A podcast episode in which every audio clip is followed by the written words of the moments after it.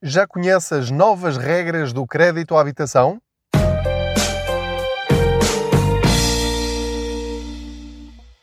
Olá, eu sou o Pedro Anderson, jornalista especializado em finanças pessoais e aproveito as minhas viagens de carro para falar consigo sobre dinheiro.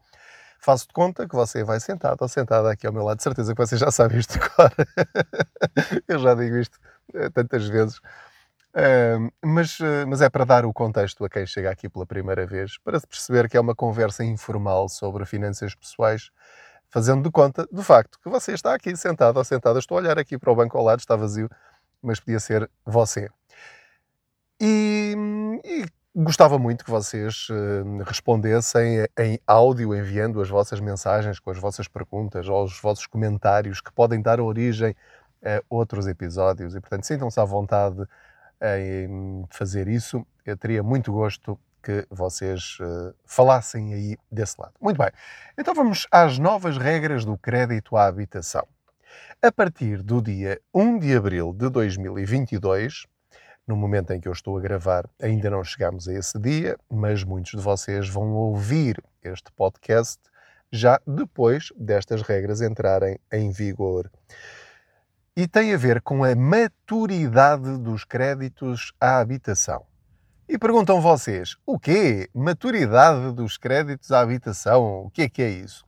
Nada mais do que o prazo legal que uh, pode ter um crédito à habitação. Até agora. Quer dizer, não há propriamente uma lei que diga que é proibido, por parte dos bancos, fazerem créditos a mais de 40 anos. Mas tem sido essa a prática habitual. Ou seja, o máximo normal é pedir um crédito para comprar uma casa e ficar a pagar no máximo durante 40 anos. Aliás, foi isso que aconteceu comigo. A minha atual casa foi feita nesse pressuposto, com essa maturidade.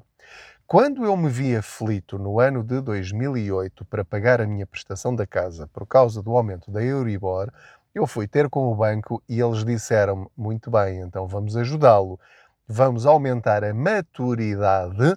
Sabia lá eu o que era a maturidade. E pronto, lá me prolongaram então mais dois anos e fiquei a pagar a minha casa durante 42 anos. Não havia qualquer espécie de limitação ou qualquer indicação por parte do Banco de Portugal para impedir que esse tipo de situações acontecesse. Portanto, tem sido uma prática habitual pagar a casa durante 40 anos quando, quando as pessoas não conseguem suportar uma prestação mensal do crédito à habitação maior. Porquê? Porque quanto maior for o prazo, mais dividida fica a amortização do valor em dívida.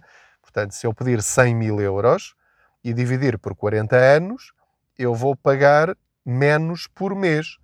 Se eu fizer um crédito à habitação de 100 mil euros a dividir por 20 anos, obviamente que vou pagar o dobro por mês em relação aos 40 anos, mais os juros sobre cada uma das prestações. Portanto, é o capital em dívida todos os meses, a dividir uh, pelo prazo, pela maturidade que ficou contratada, mais o juro que ficou decidido. Portanto, eu tenho de todos os meses devolver ao banco aquilo que me emprestaram, mais um juro sobre esse valor. É assim que funciona o crédito à habitação. O que é que se passa? O que se passa é que o Banco de Portugal está muito preocupado com essa situação, porque se toda a gente pede a 40 anos, o que é que acontece? Numa situação de crise em que a Euribor aumenta, em que uma pessoa fica desempregada, fica doente, não consegue pagar, tem um imprevisto na vida, é muito difícil para os bancos aceitarem prolongar muito mais esse prazo. E isto pode pôr em risco, na opinião do Banco de Portugal, a estabilidade do sistema bancário e, ao mesmo tempo, pode levar ao sobreendividamento das pessoas. Porquê? Porque as pessoas, como conseguem suportar uma prestação mais baixa porque pediram a 40 anos, também fazem o quê? Erradamente do ponto de vista financeiro. Esticam ao máximo o valor do empréstimo. Porque se eu puder pagar uma prestação de 300 euros e pedindo 300 mil euros, obviamente eu vou pedir uma.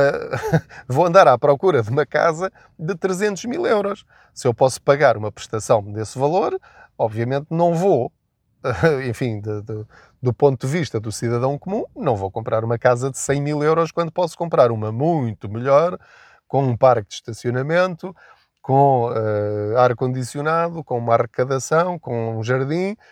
E, portanto, se eu posso, vou comprar mais caro. O problema é que as pessoas esticam a corda ao máximo e começa a faltar margem de manobra. Então, o Banco de Portugal, em 2018, deu uma instrução a todos os bancos em Portugal, dizendo que queriam baixar a média de todos os novos créditos, nada disto que eu vou dizer se aplica aos atuais, aos antigos.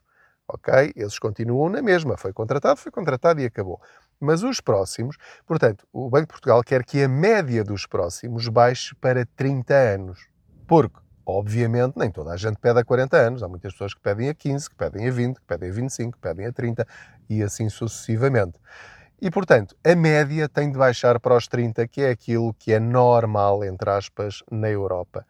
Há países onde a média está nos 25 e há muitos países onde a média está nos 30. Só há dois países uh, europeus da zona euro em que, uh, de facto, a, a, o limite está nos 40 anos, que é Portugal e Malta. Todos os outros estão muito abaixo. E, portanto, o Banco de Portugal quer trazer isto cá para baixo. Para quê? Para que, isto foi o que me explicaram, uh, se eu tiver um problema na minha vida, um imprevisto, e não conseguir pagar, se eu fizer um crédito a 30 ou 35 anos, ainda fico ali com uma margem de 5 anos para prolongar o meu crédito e assim conseguir suportar a prestação e não ter de entrar em incumprimento ou em insolvência ou ter de entregar a casa ao banco.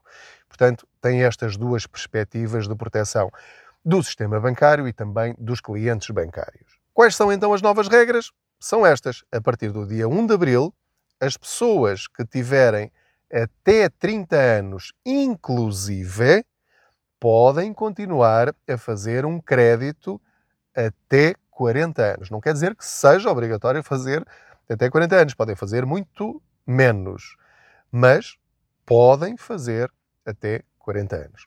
Se eu tiver entre 31 e 35 anos, o máximo que eu posso pedir para o meu crédito são 37 anos, para ficar ainda ali com uma margem de 3 anos para subir se for necessário. Se eu tiver mais de 35 anos, ou seja, de 36 para a frente, então o máximo que eu posso pedir são 35 anos. Estas regras são mesmo para cumprir, diz o Banco de Portugal.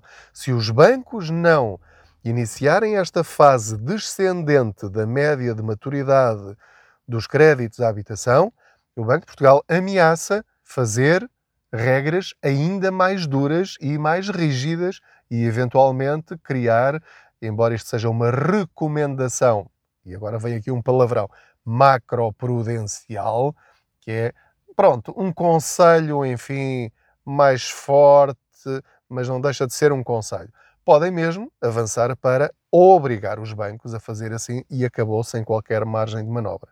Ou seja, alguém ainda pode tentar fazer um crédito com uma maturidade mais elevada, mas tem de justificar, muito bem justificado, tem de provar que a pessoa não está a exagerar na taxa de esforço, etc, etc, etc. Mas serve este episódio para que saiba que, no seu caso, ou no caso dos seus filhos, familiares, ou amigos ou colegas, que ainda vão fazer um crédito no futuro, vão ter de estar preparados para isto. Ou seja, vão chegar ao banco, vão pedir 40 anos e o banco vai dizer não. E que não pensem que é o banco que se está a fazer difícil ou que está a complicar-lhes a vida. É uma orientação do Banco de Portugal. Quais são as implicações disto?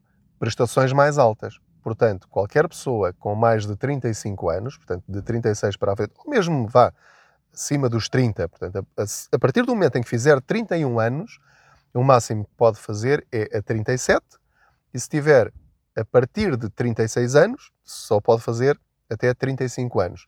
Como tem menos meses para dividir o valor em dívida, para pagar mensalmente, quer dizer que a sua prestação mensal vai subir. Vai subir quanto? Provavelmente entre 25, 30, 40, 50, 60 euros. É desses valores que deve estar à espera de aumento por mês. E atenção, isto sem falar dos aumentos da Euribor, que isso é outra questão completamente diferente que falaremos noutro episódio. Portanto, é só em relação à amortização de capital.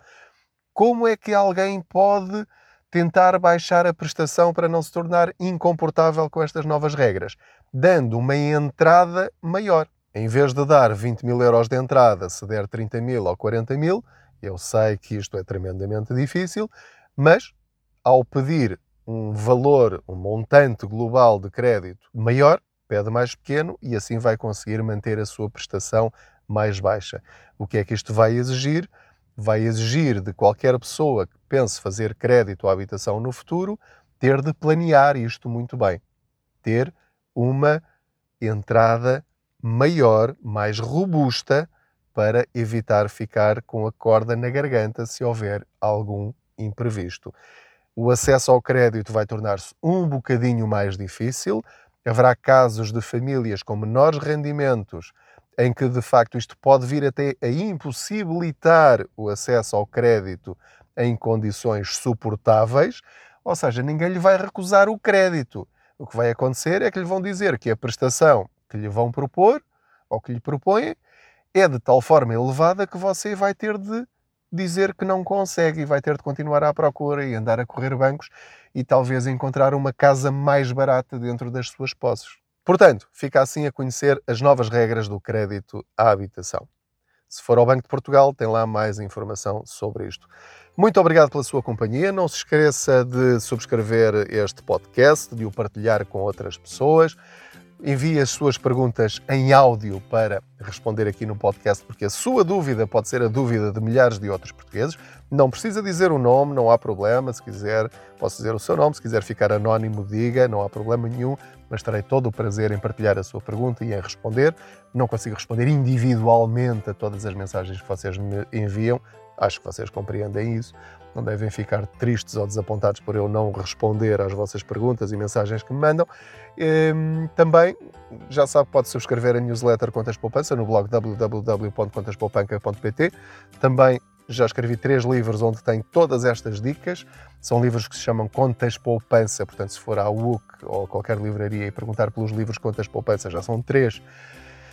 É uma leitura que eu recomendo vivamente. Vai ficar a saber quase tanto como eu. ao longo desta investigação eh, destes últimos 10 anos, mais de 10 anos. E portanto, olhe, eh, boas poupanças, até ao próximo episódio, até à próxima viagem.